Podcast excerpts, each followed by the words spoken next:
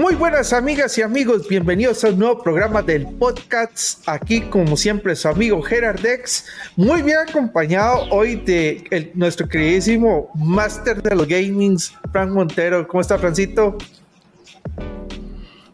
Buenas noches a todos y muchas gracias por acompañarnos aquí con otro de esos buenos temas que Gera siempre se trae a colación, muy interesante y muy actual. Por es un tema que se las trae el día de hoy.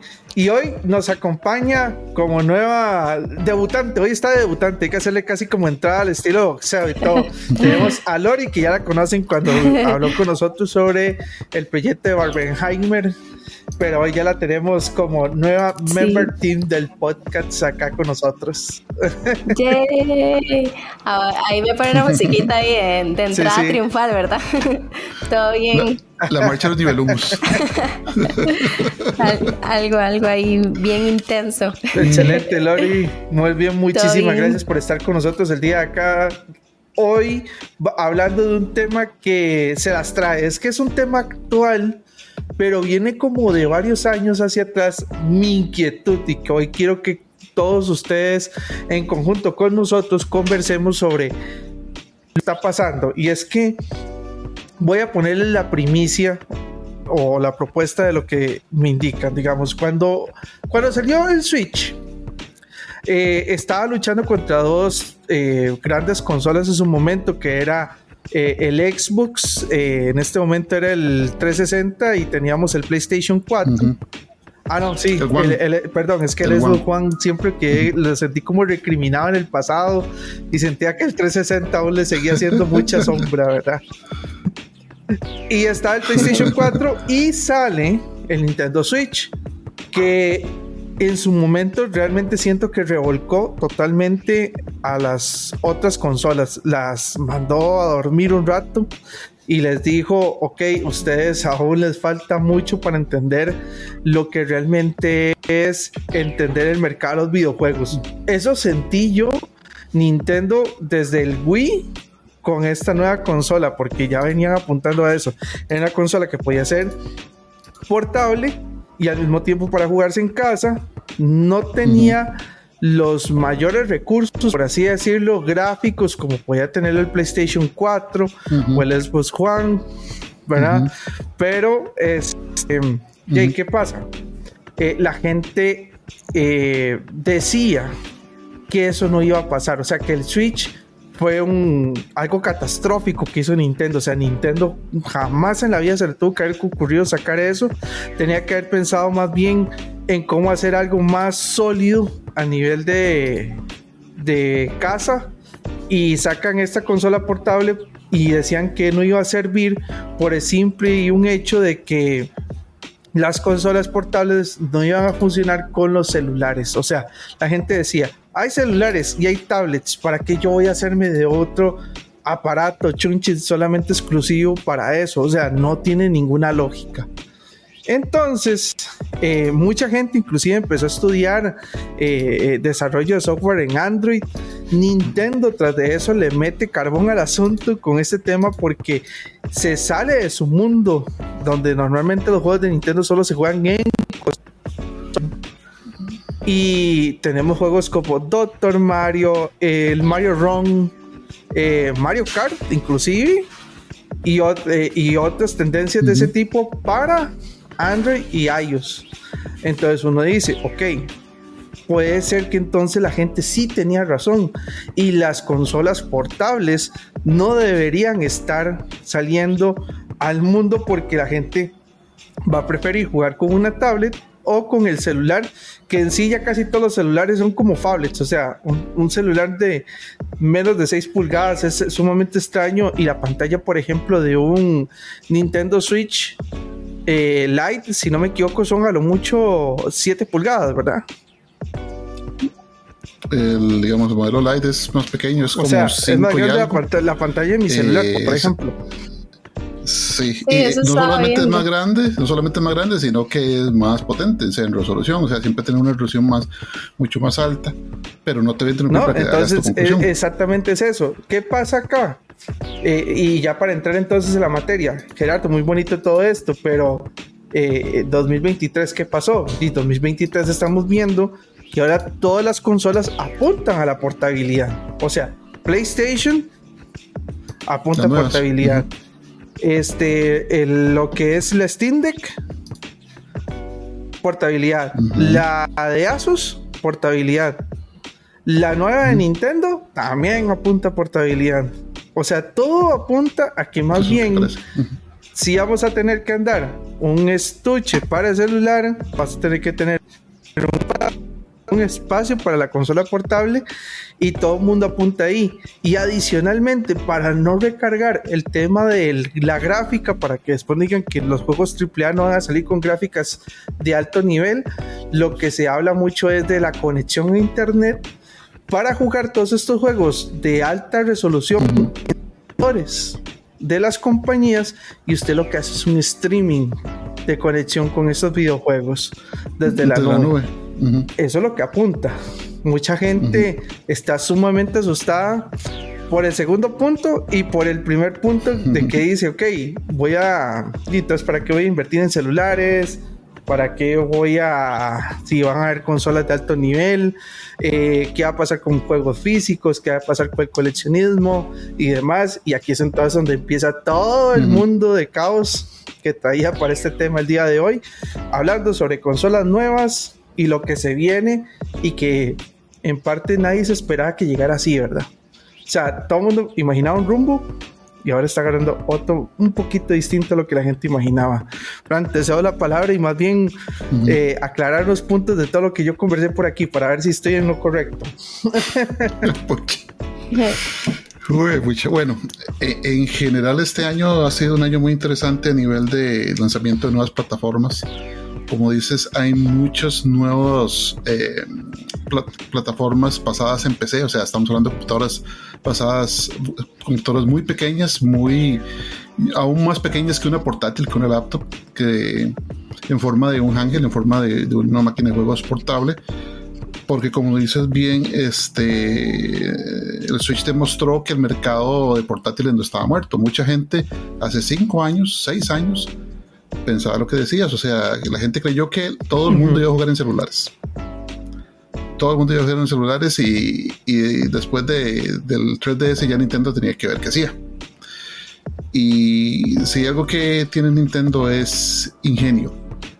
Y ellos, ellos siempre buscan ese factor diferenciador que no es ser tan potente como la competencia. O sea, después del, del, GameCube nunca va a ser una consola Nintendo que esté a la altura de las otras, a nivel gráfico y de potencia de computación.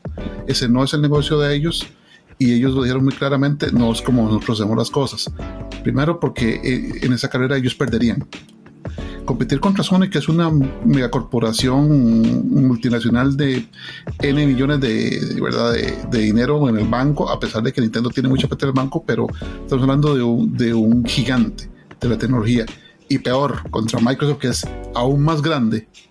O sea, eh, no es plausible para una compañía que sigue siendo en sí muy pequeña a nivel de, estructura y de pensamiento como Nintendo. Entonces ellos bueno, y es que la estructura corporativa, Frank, recordemos que Sony, yo siempre he sentido a Sony como la marca que le gusta jugar vino, por así decirlo. Le gusta como que sea su consola pensada para la mejor calidad de imagen, la mejor calidad de sonido, porque antes de que inclusive se dedicaran a eso, cuando se dedicaban a electrodomésticos, eh, eh, digamos como radiograbadoras, bueno, el Walkman, el Walkman es marca Sony, ¿verdad? Entonces, un ejemplo, ellos siempre se han eh, enfocado mucho en el tema de sonido y video. Entonces, y, es complemento. O sea, hago una consola con las mejores calidades de sonido y video para que compren también dispositivos de alto sonido y video como los que yo también vendo. O sea, es un, negocio redondo. Sí, en ese aspecto, pues tiene razón, digamos, Sony siempre ha sido, y de hecho en las décadas de los 80, 90, aparte de su negocio incipiente de videojuegos, pues y las grabadoras de Sony, las televisiones de Sony, ellos hacen instrumentos médicos, eso es algo que muy poca gente sabe. Ellos hacen equipo profesional de grabación que usan las televisoras, o sea, el formato beta, Betacam, es un formato creado por Sony, es un formato que sostuvo la televisión mundial casi por 40 años hasta que llegó los formatos digitales y todo eso. Entonces, o sea, ellos, sí, eh, ellos siempre han estado en ese nivel de la vanguardia y de hecho de un tiempo para acá uno siente un Sony un poquito más apagado. Porque en serio, o sea, las cosas que hacía Sony, por ejemplo, bueno, los mismos Disman, eh, los reproductores de minidisc, o sea, tecnologías muy propietarias de ellos, eh, el PSX, este, o sea, ellos siempre han sido muy avant-garde en ese aspecto, ellos siempre han ido a la, vanguardia, pero eso pasaba cuando la, empresa era en, en sí y, muy en su etos propio, muy en su ser japonesa. La Sony de ahora es una multinacional. La Sony de ahora toma decisiones desde Nueva York, toma decisiones desde San Francisco, desde Europa. El mismo CEO de, de Sony Entertainment no es japonés, o sea, los accionistas no todos son japoneses, o sea, ya es una empresa multinacional que cambió en, ese aspecto, o sea, es vamos más por el negocio, vamos más por la plata. Y si siguen pensando, bueno, ir siempre más allá, ser el mejor, pero la práctica primero, ¿verdad? No tomar tantos riesgos. Eh, entonces, en, ese aspecto, ya ese Sony está un poquito como desfasado a la realidad habiendo dicho esto, todas estas nuevas consolas, estas computadoras portátiles que sirven para jugar juegos, así, no hay forma de decirlo, no es una laptop, pero es una computadora en forma de Hangel, como el Rogalai, como la, la, Lenovo Legion que fue anunciada recientemente, eh, una consola que tiene Logitech también, que es para streaming, esa se me olvida el nombre. Las eh, consolas chinas como la Araya que es la más reconocida de todos. Exacto, que esas tienen muy poca distribución de este lado, pero aún así llegan. O sea, es porque hace 7 años Nintendo mostró que había mercado todavía. Que sí, o sea, los ángeles tienen siguiendo mercado si responden a ciertos lineamientos. Primero, o sea, contenido.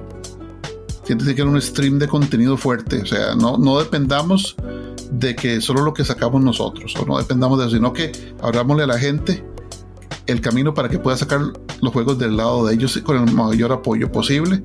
Por ejemplo, todas estas que acabamos de mencionar si funcionan en Windows y nadie requiere pagar una licencia para hacer un juego de Windows.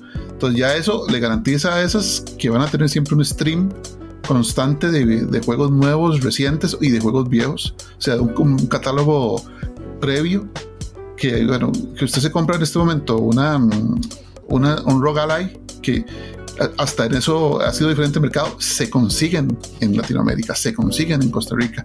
Eh, en el caso de, Asus, los distribuye directamente a, vendedores acá.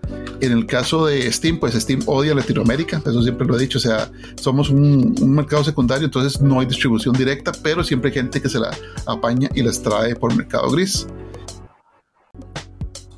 Yo siento que yo en este momento estoy como full absorbiendo demasiada información nueva porque, bueno, antes de entrar al, al, acá al podcast estaba hablando con los chicos y les decía que para mí este tema es realmente nuevo, aunque no es tan nuevo, digamos, a nivel general. Eh, pero yo hasta que hace un año tal vez estoy teniendo, año o dos años estoy teniendo contacto como con el mundo gamer, ¿verdad? Entonces, hablar de consolas, hablar de portabilidad, para mí como que logro identificar ciertos momentos, pero en otros me siento un poco perdida, pero bueno, eh, con lo que decía Jera antes sobre lo de la portabilidad, me da mucha eh, gracia pensar de que en algún momento alguien dijo que no iba a ser tan factible sacar una consola portable, ¿verdad?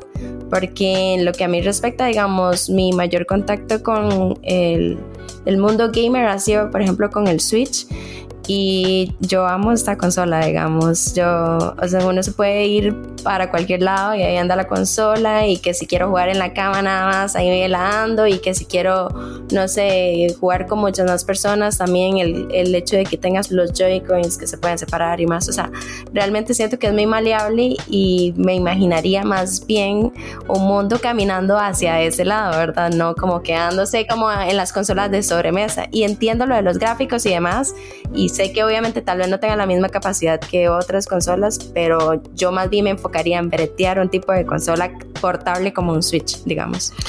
Pues no estás tan equivocada y eso lo hemos mostrado las, ventas. Como decía Jera, hace siete años nadie pensaba que eso fuera a, hacerle algo a, las, a las dos consolas primarias, al Xbox y al Play 4 y a este momento el Switch ha vendido más que ambas. Inclusive una este cosa, porque acuérdense que esto salió con la línea de, de, Play 4, el Xbox One y sale el Switch, sale Play 5, sale el nuevo Xbox y nos, Nintendo no sacó nada.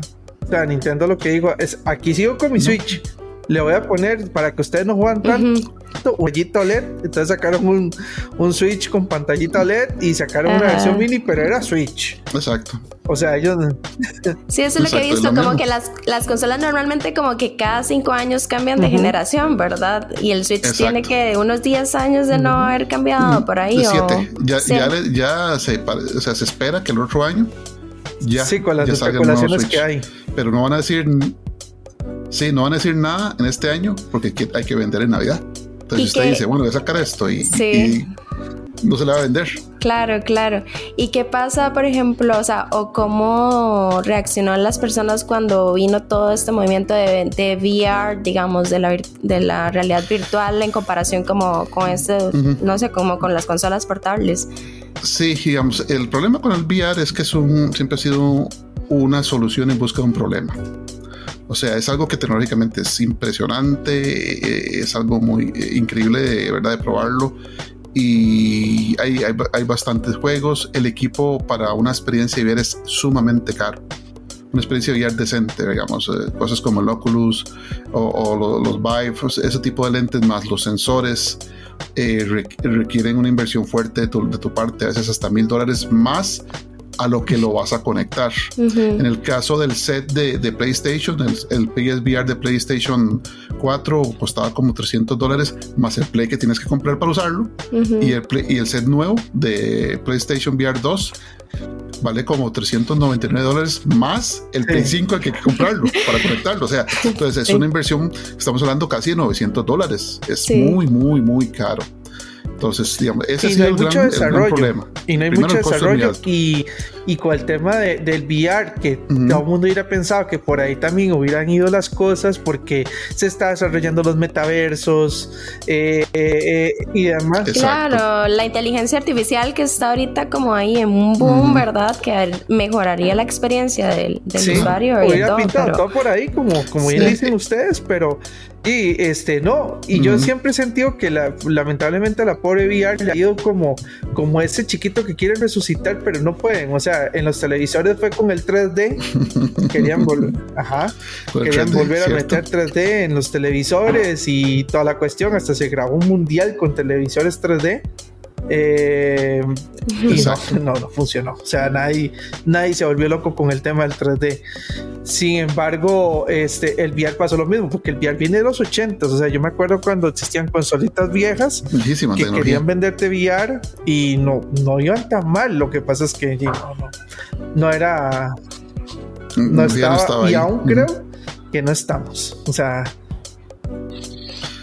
es, digamos, no solamente es el precio, ¿verdad? Sino que para que ese tipo de tecnologías eh, surjan y se vendan mucho, tiene que haber un gancho. Y en el caso del VR no ha habido una experiencia o un juego que vos lo veas y diga, man, me voy, voy a pegar mil, voy a pagar mil dólares porque necesito jugar esto ya. Claro. Pero ya. No hay, no hay ese gancho que, que, que te fuerce. O sea, en el caso, por ejemplo, del Wii, el gancho era Wii Sports todo el mundo hasta y su abuelita agarraban Wii Sport y jugaban y era la maravilla porque era simple de usar y era barato. Sí, ya hasta los doctores le decían, bueno, si no puede ir al gimnasio a hacer ejercicios, vaya a usar el Wii. no se quebraron con un mando de Wii? Eh, Exacto, un, montón, ¿no? Entonces, ese tipo de, como te digo, no solamente la tecnología tiene que estar ahí y ser barata, sino tiene que haber un gancho que jale a la gente la tecnología.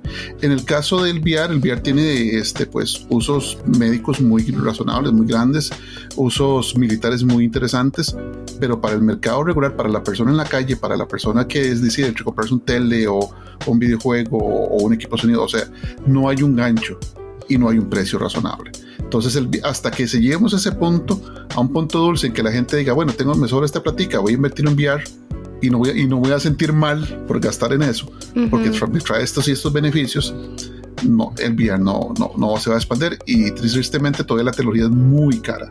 Muy, muy cara. Ya eso sobre los precios Apple. Y tal vez, tal vez sea un poco Ah, sí, no. Y también un poco, yo lo veo también como un poco de resistencia generacional, digamos, porque le decís ahorita, no sé, todavía a mi generación como que use VR y de ahí como un 50-50, como, uy, qué chido, así VR y todavía es como, qué tan inmersivo puede ser esto y luego, o sea, pensando como muy al futuro ya asusta, ¿verdad? Entonces es como, bueno, mejor todavía no, veo que la consola.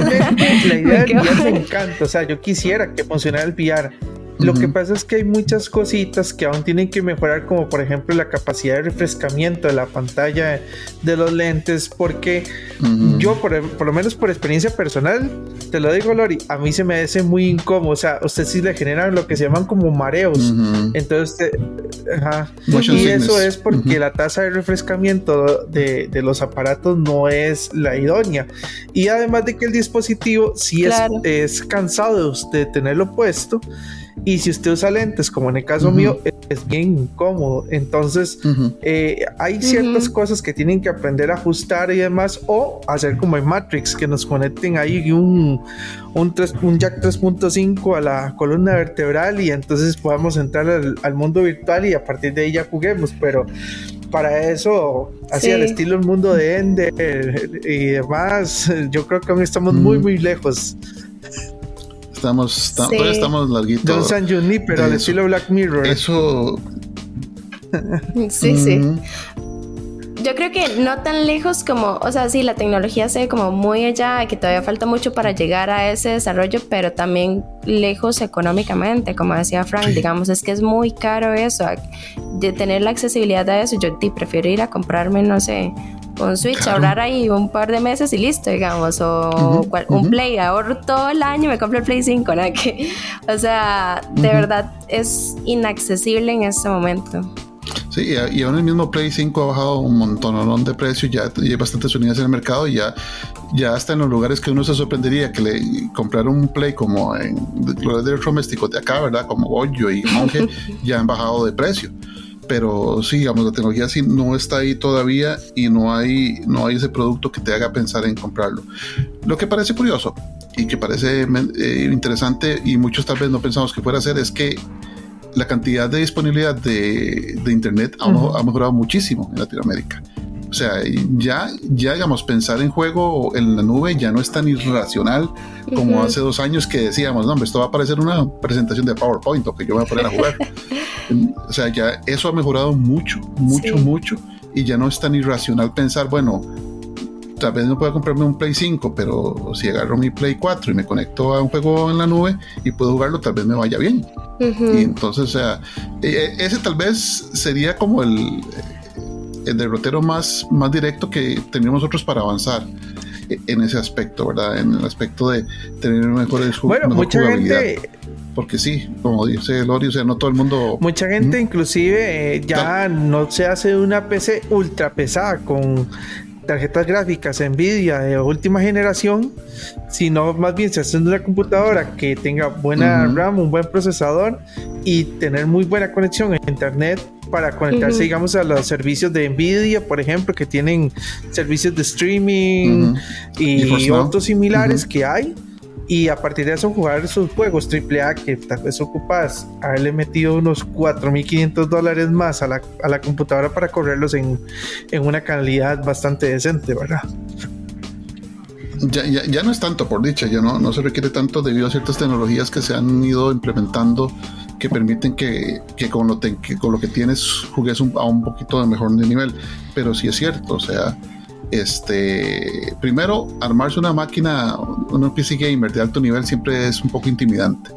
No solamente por la plata, sino que hay que armarla. Sí, hay Gente que, hay, que, hay gente que prefiere ir a comprar una prearmada y eso es un costo extra porque mentira que te la van a vender sin, sin la ganancia de por medio.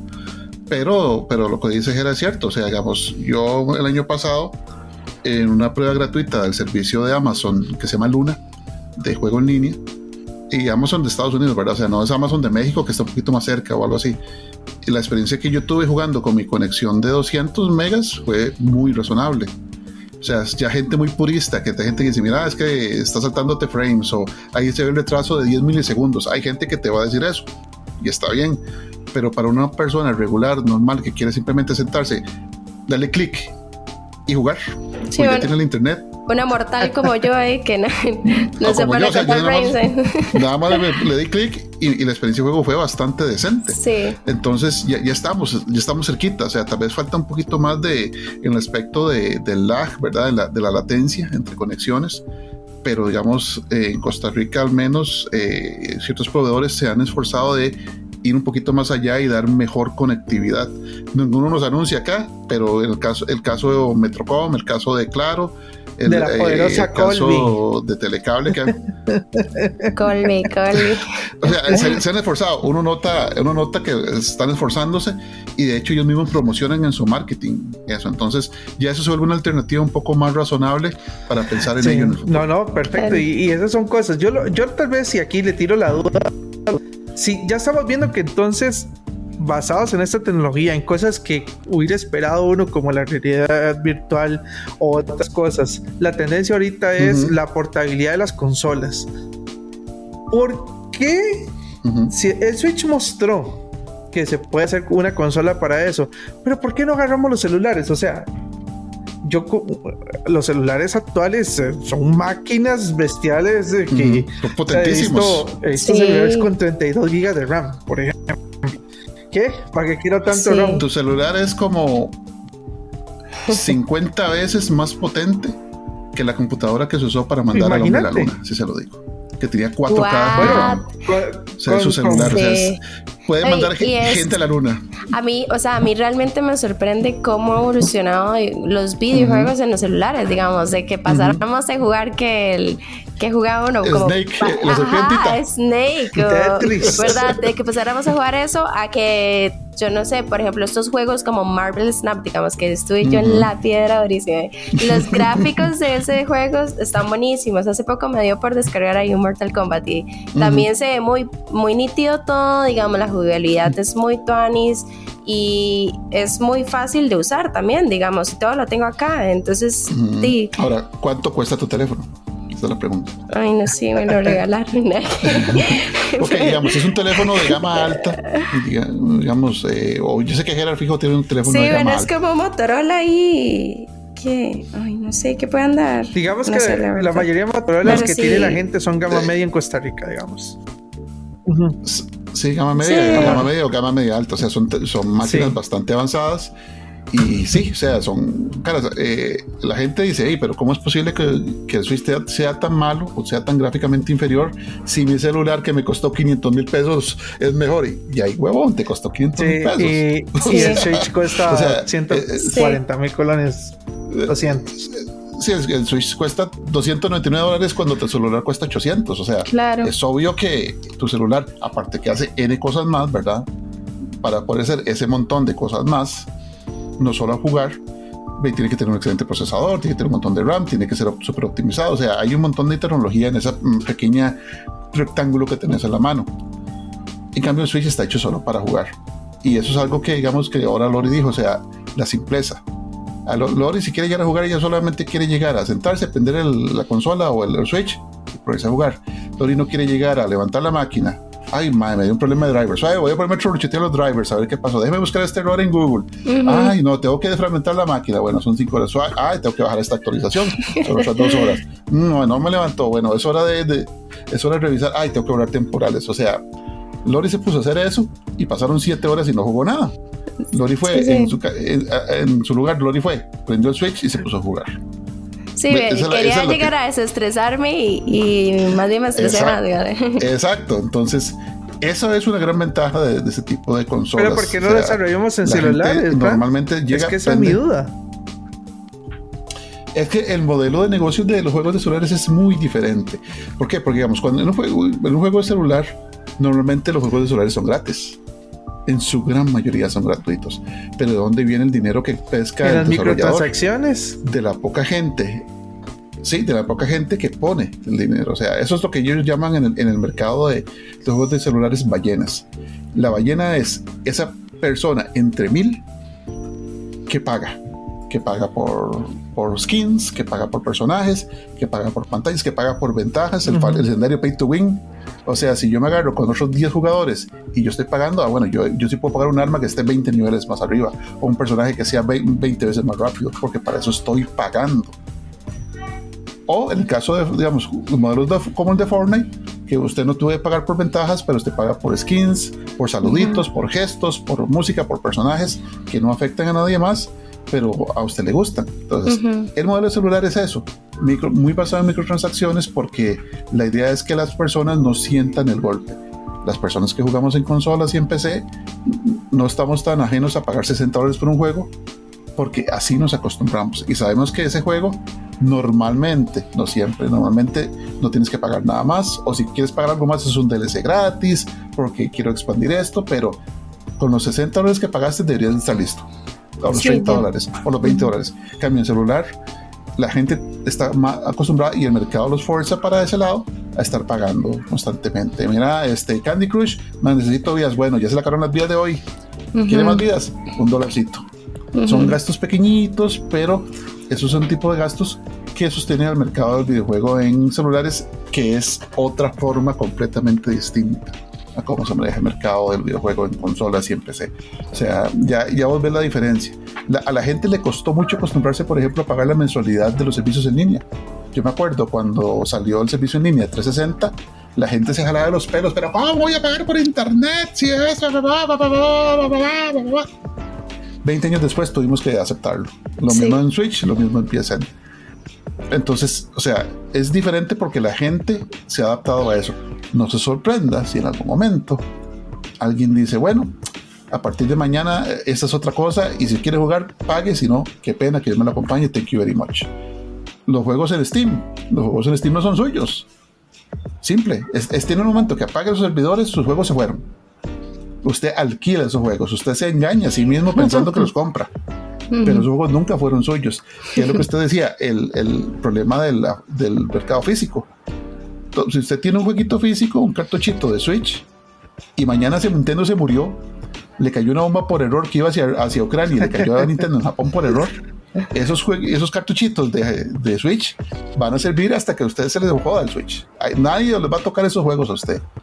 Pero sus juegos que están, por ejemplo, en Game Pass, sus juegos digitales que están, por ejemplo, en su Play 5, que es digital, por ejemplo, que no tiene unidad de disco, o en el mismo Xbox Series S, el momento que esos servidores de Microsoft caput, sus juegos caput, se mueren. Y eso está entre las licencias que uno dice ignorantemente, uy, sí, clic, clic, clic, clic, clic, ya quiero jugar. Acepto todo, acepto todo. Sí, y son 85 páginas que usted le da pereza leer porque son páginas tras páginas, pero ahí está en esa licencia. Sí. Eh, ellos, pueden, ellos lo hacen y ellos lo pueden hacer y nosotros lo hemos Gloria, ¿vos qué querés? Digamos, ya, ya, ya, veo que sos fan del Switch y lo dijiste, pero ve ahora que el Switch va a llegar un momento en que dice, ok, ya, ya inclusive vamos a sacar probablemente una segunda versión y ahora más bien vas a tener de sobra, o sea, vas a tener que el Rockalive, que el Steam Deck, que la de Lenovo, que la de PlayStation, que la nueva de Nintendo, eh, que una consola que las una todas. Yo, yo, espero que haya una, una consola portable en donde de alguna manera bien, puede decir homebrew, para decirlo bonito. Emulación. Emulación, emulación. Es la palabra correcta, emulación. o que las laptops, eh, bueno, por sí ya son bastante potentes, pero una laptop súper potente que me corra todo, no sé. Algo que me ayude, ya que voy a estar en portabilidad, este, correr todo. ¿Vos qué dices, Lori? ¿Cuál, ¿Qué es lo que sientes vos que te gustaría como usuario promedio? Porque es que yo creo que eso fue lo que apuntó Nintendo y escuchando a Lori es donde nos vamos a dar cuenta dónde va a volver a apuntar Nintendo. Porque es el público el que. Este es el público comprador. Este la ahí está el billuyo. Yo creo que, digamos, todos están caminándose a que esto también, bueno, esto ya es un negocio, digamos, el tema de los videojuegos, en que también genera y me, o sea, me genera mi ingresos si yo me metiera muy de lleno en el mundo de los videojuegos, ¿verdad? Porque ya puedo streamear y de todo, pero también para, para una persona como yo que lo hace solo como por hobby, este, di, yo me imagino una consola igual a las del Switch, pero donde tenga acceso ya como, no sé, a actividades básicas en las que hago mi teléfono, digamos, no sé, como atender una llamada o revisar el WhatsApp, digamos, con que le incorporen ahí como algunas aplicaciones extra los videojuegos, eso ya sería, sería lo necesario, o sea, me omitiría mi teléfono, seguiría con la misma funcionalidad que tiene el Switch. Eh, y tendría todo lo que necesito, digamos, ya hasta las llamadas uno las hace todo hasta en línea, digamos, eh, correos y demás, entonces como tener esas como cuestiones básicas, esas aplicaciones básicas en una consola resumiría todo, digamos, sería Sería como lo ideal para uno que todavía está como más metido en los videojuegos, digamos. Para otras personas, yo creo que se quedarían todavía con un teléfono mejorado, ¿verdad? Como decía Jera, como un teléfono que, que sea ya tirando a consola, ¿verdad? Como, pero, pero yo me veo con un switch ahí donde yo te pueda atender una llamada, o sea, no lo veo imposible y porque me gustaría eso, o sea, tener la facilidad de, ok, no estoy haciendo nada, quiero jugar, listo, aquí tengo la consola, digamos, y ya. Un teléfono, bueno, hace mucho tiempo, ¿verdad, Fran? estuvieron los teléfonos que eran teléfonos con mando de consola. Hubieron varias versiones. El Engage. el Engage, por ejemplo. El Engage era, era un teléfono consolidado. ¿En serio? Sí, sí, era de Nokia. Eh, la idea no era mala, sí, malísimo. Sí. Entonces, digamos, eh, eh, era un teléfono, por ejemplo, era un teléfono que para cambiarle el juego, porque venían en tarjetitas los juegos, tenías que desarmarlo y quitarle la batería. Y eso te dice algo, ¿verdad? Y empezamos, ma, empezamos malísimo, ¿verdad? Y el teléfono era tal, el diseño del teléfono era tal, por ejemplo, que si esto era el teléfono, en lugar de hablar así como un teléfono normal, tenía que hablar en la orillita, estaba el micrófono, en la orilla del teléfono, entonces uno hablaba así. Y eso despertó una cantidad de memes industriales que usted no tiene una idea, la gente se burlaba tanto de ese teléfono. Después hubo un segundo modelo que, salió eh, como al año, que ya le arreglaron eso y la gente ya hablaba normalmente y no tenía que quitar la batería, pero era muy tarde. Ya la gente no lo, tomó, no lo tomó en serio. Y digamos, ha habido de hecho un modelo de, de, Sony Ericsson que también que tenía un control desplegable que era eh, muy semejante al, al Vita. Sony por digo, al, al Go. No, al, al, al, Go, al Go. Sí, sí. Entonces era una pantalla la cual usted la deslizaba y se abría como un, como un control. Mm, bueno, me imagino algo así, digamos, como decía antes lo del Switch Lite, ¿verdad? Que tienen, que es como una pantalla de teléfono. Eso, que yo le puedo agregar luego los Joy-Cons que ande por ahí en el bolso, ¿verdad? Y ya, está mi Switch, digamos. Pero que si le quito eso, se convierte en mi teléfono y básicamente sigo funcionando normal, digamos. Yo no lo, veo tan, no lo veo tan complejo en realidad, digamos. No es una mala idea andar solo cargando una cosa. Ah, sí, solo una cosa, porque es solo que también... andar cargando una cosa. Ajá. Es que... Sí, sí, porque obviamente, o sea, si voy de viaje y, todo bien, con que me tengo que llegar mi teléfono y la consola, pero si me lo reducen a un solo objeto, di, aleluya, ¿verdad? Sí, digamos, en, general, a, mí la idea de no usar controles físicos a mí me mata la, el jugar en celular, o sea, por muy juego táctil y por muy pantalla simple y por muy este, eso es suficiente. Yo necesito la crucita, yo necesito la palanquita y necesito botones físicos para sentir. Y eso es lo que, digamos, a, mucha gente, incluyéndome a mí, me mata de jugar en celulares. O sea, pero, yo por ejemplo, si yo te ofrezco es que conectes tu Bluetooth al, al celular, eso no solucionaría eso. Y tendría que llevar otra cosa. Es que eh, vamos al mismo. Tendrías que llevar otra cosa: el celular más el control. O sea, tiene que ser como algo como lo ha hecho, Como lo ha hecho el Switch hasta el momento, entonces. Exacto, o los otros portátiles como el 3DS y el mismo Vita, como mencionaste. O sea, no estamos inventando algo nuevo, eso ya existía. Pero el mercado de celulares, esa es otra cosa. El mercado de celulares es un mercado muy salvaje la competencia entre proveedores es muy, muy grande. O sea, a pesar de, que Apple cobra lo que le da la gana en sus, teléfonos y su tecnología, este, igual es un negocio muy, muy difícil. Ellos usan márgenes muy, muy bajitos. Entonces, sí, del lado de Android, usted tiene como 45 marcas distintas, algunas muy buenas, algunas más o menos, pero todos tratan de ver cómo te ofrecen algo y, mucho es cortando cosas. Los teléfonos de ahora no tienen puerto de audífonos 3.5, el puertito de ese redondito. Los teléfonos de ahora no tienen radio FM como los tenían antes. Entonces, ves, esas eh, cosas que han ido cortando para bajar costos para tratar de ser más rentables. Un control físico sería un costo extra. Claro. Mm.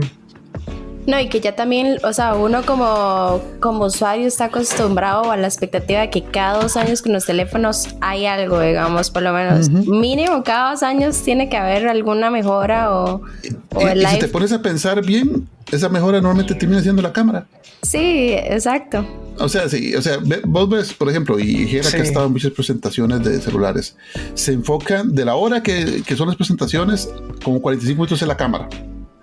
Pero el teléfono es algo más que una cámara. El teléfono es muchas cosas. entonces, llegamos al punto donde la, curva de evolución está como así. O sea, el teléfono de hace dos años no es tan increíblemente más potente que el teléfono que tienes ahora. O el teléfono de que vengan dos años no va a ser impresionantemente más potente.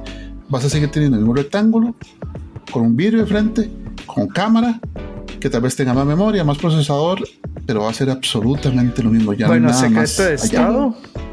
Mi teléfono ya tiene más de cuatro años y su versión actual es un poquito más débil en características que este. Lo que tiene es mejor procesador, pero porque es un procesador nuevo, el que salió. Pero si quitamos el procesador, que normalmente en los teléfonos nunca se le saca el 100% de su potencia, entonces mi celular podría decir que en calidad, precio y tiempo es muchísimo mejor que el nuevo. No voy a decir la marca y todo, nada más para no quemarlos, pero eso pasa con este y con, la mayoría de marcas, digamos. Exacto, eh, eh, ellos se esfuerzan a, estar cambiando el celular para poder la este, darle vuelta a su, a su inventario. Pero digamos, eh, no, realmente no necesitas cambiar el teléfono cada dos años, a menos que se te descomponga. Ese, es un tema que queríamos tratar a futuro, la obsolescencia programada, que, en Europa inclusive cuando quiera. Eh, ya la están prohibiendo. Hay leyes muy estrictas contra eso. ¿La están prohibiendo? Sí, digamos, este, por ejemplo, no, a mí me, me, molesta demasiado eso. O sea, todo el tiempo que uno invierte, como que voy a comprarme el teléfono porque ya me toca, tal vez. O hasta un electrodoméstico, no sé, la rosera, ¿verdad? Ah, uno lo piensa porque sabe que después de dos años, año y medio, ya empieza a ir unas fallitas.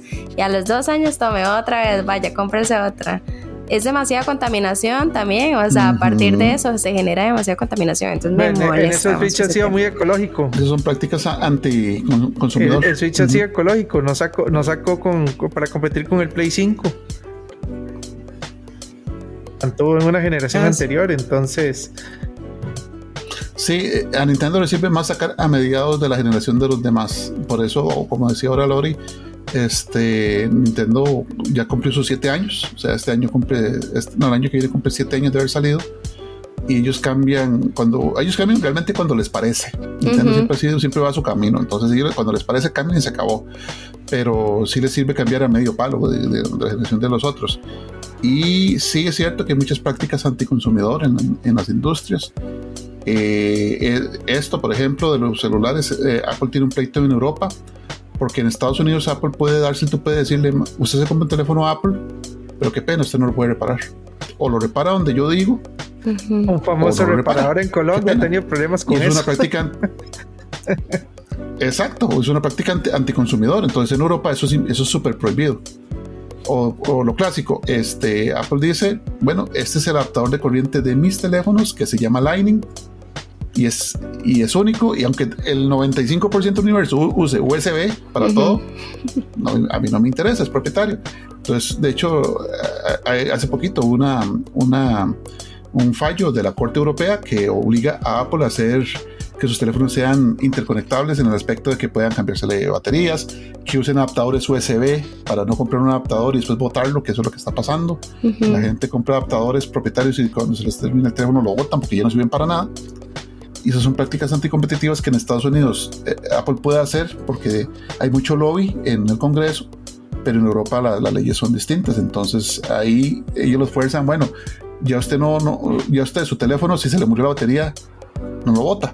Usted tiene el derecho a buscarle batería y que se la cambie y no tiene que ser agente de Apple. Y si pensamos, usando esta misma lógica, porque por, eso les toqué el tema y, era porque quería tirarles eso. Y si las nuevas consolas portables tuvieran este tema de no obsolescencia programada, sino que pensando en que ahora la mayoría de juegos se va a mantener en servidores donde realmente la carga o el desgaste de la máquina va a ser en la parte gráfica con servidores en otro lado, ¿por qué no pensar en ya no consolas que se cambien cada cinco a lo mucho y ya cuando dicen que ya, ya, la, ya la estiró demasiado la pata, sino más bien tenés una consola única, digamos, ya sea la nueva, la nueva Switch o esta, la Roja Light o el Steam Deck o cualquier otra de las que existan, pero esta consola te va a durar 10 años, 20 años y olvidémonos ya, yo creo que lamentablemente para todos los coleccionistas de los juegos físicos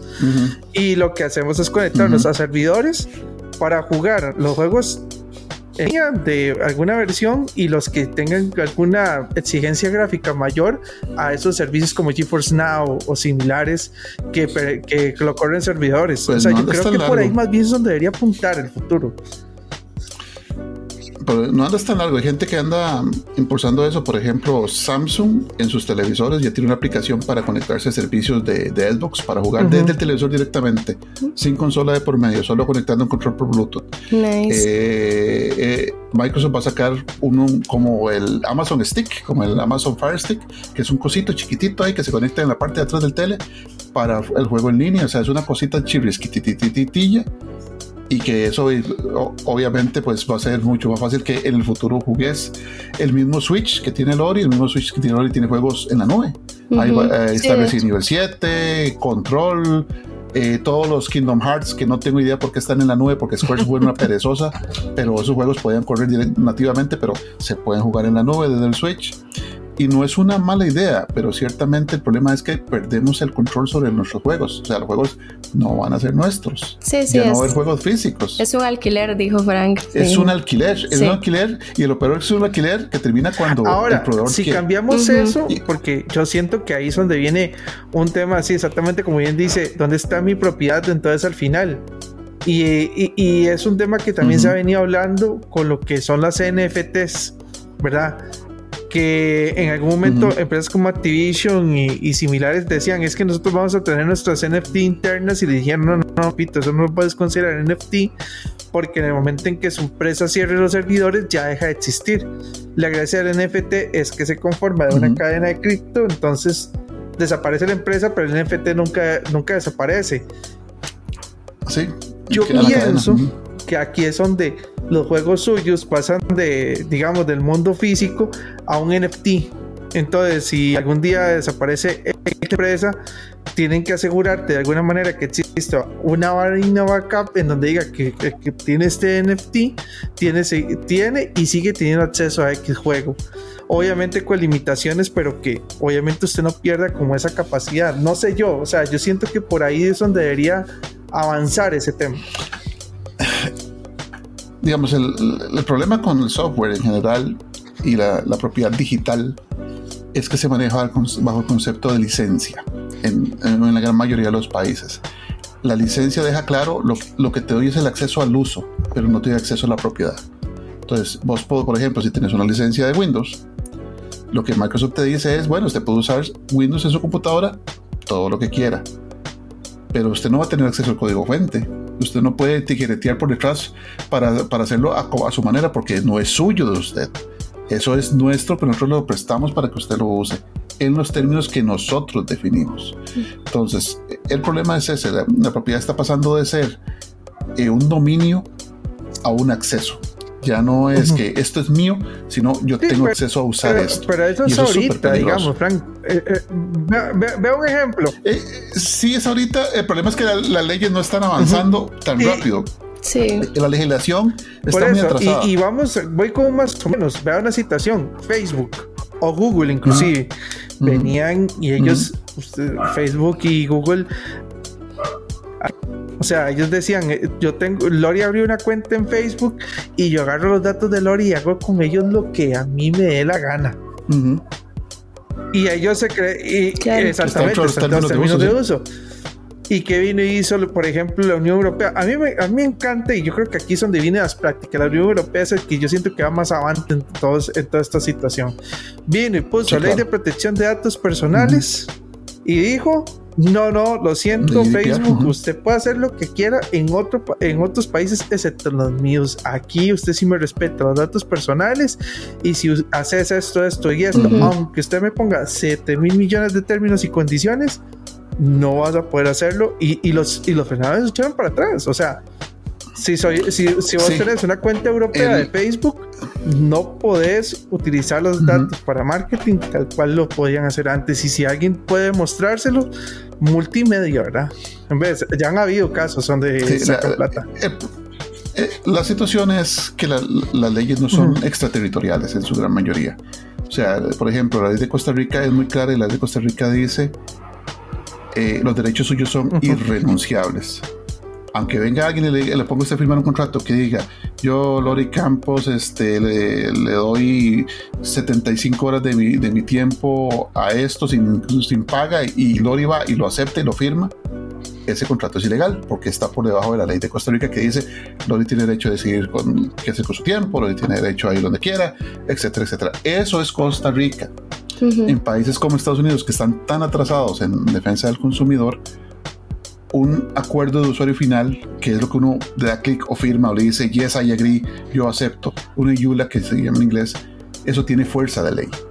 Entonces, si usted firma eso allá, o si usted dice yo estoy de acuerdo con esto, y esto después no, se puede echar a decirle no, es que esto no me parece, o está en contra de la ley, no, usted lo firmó, qué pena la situación se está todavía manejando porque hay mercados donde la protección a los consumidores es más fuerte, como en Europa, y, estado, y hay otros lugares en los que no, como en Estados Unidos. La mayor, inmensa mayoría de estas empresas son basadas en Estados Unidos, donde están acostumbrados a que tienen ese poder. Entonces, eh, ellos van a intentar buscar ese poder sobre vos. Así, por ejemplo, como mencionabas ahora Facebook, Facebook tiene prohibido en Europa pasar la información de gente de Europa a las agencias de seguridad de Estados Unidos. A pesar de que las agencias de, seguridad de Estados Unidos obligan por ley estadounidense a Facebook a hacer eso. Entonces las empresas se quieren, bueno, pero donde yo vivo me dicen esto, pero donde yo breteo me dicen esto otro. ¿Cómo es el asunto? O sea, y, en ambos lados voy a perder. O sea, eso es de fijo. En ambos lados voy a perder. Entonces, eso es una discusión que todavía pues, se está llevando, va avanzando poquito a poquito. En Europa están mucho más avanzados en protección al consumidor. Y la ventaja es que cuando en Europa aceptan cosas, por ejemplo, este, en Europa eh, usted puede revender juegos digitales. Si usted dice, ma, ya me cansé de este juego de Steam, usted puede revender ese juego de Steam. En Europa, aquí no. En Estados Unidos tampoco, porque la ley no lo permite. Entonces, vamos, vamos atrasados, pero ahí, ahí es donde yo siento que por ahí, o sea, como te digo, o sea, no es algo que suceda ya, ni creo que suceda en dos años. Pero yo creo que personas. Va, ahí va. Exactamente, yo sé que personas como Lori se van a sentir súper felices de volver a ver tus juegos de Switch en las nuevas consolas para volver a darle al Zelda ahí poderoso o al Mario. y si no, ahí está la emulación. Ahí no, está la emulación, créame. la hay gente que lo sigue viendo fea. Ese es otro tema. Queríamos tocar a futuro la emulación. Eh, hay gente que habla de fea porque dice emulación igual pirata. Y nada más un pequeño spoiler. no, no, no es difícil sí, pensar. pequeño spoiler, no es lo mismo, ¿verdad? O sea, no. No, no es lo mismo. Una, tiene protección legal y la otra no. Una tiene una razón de existir y, fueros constitucionales, hasta el mismo Estados Unidos, eh, tienen ciertas protecciones legales y la otra no. Eh, que algo exista no le da derecho a usted de piratearlo. Pero está el, lo que se llama la, la, doctrina de la primera venta, que eso es también parte porque los juegos están yendo digitales. Lori tiene un juego de Switch, digamos, va Lori y se compra Super Mario Odyssey de Switch y le dio así dos años duro, duro, y ya lo terminé, le di 75 vueltas y ya me cansé. Y un día de estos Lori ahí por, por, pasa por la tienda de Coqui y ve un juego y va a hablar con Coqui y le dice, mira, voy a venderte este juego para que me des parte para comprarte este nuevo. Vale. Coqui que vende un juego, Lori tiene un juego nuevo, ambos felices, todo el mundo feliz para la casa, excepto quienes programaron ese juego. Porque ellos no están recibiendo nada por la segunda venta. La doctrina de la primera venta dice, cuando usted vende algo, a lo que usted tiene derecho es al importe que se paga en la primera venta.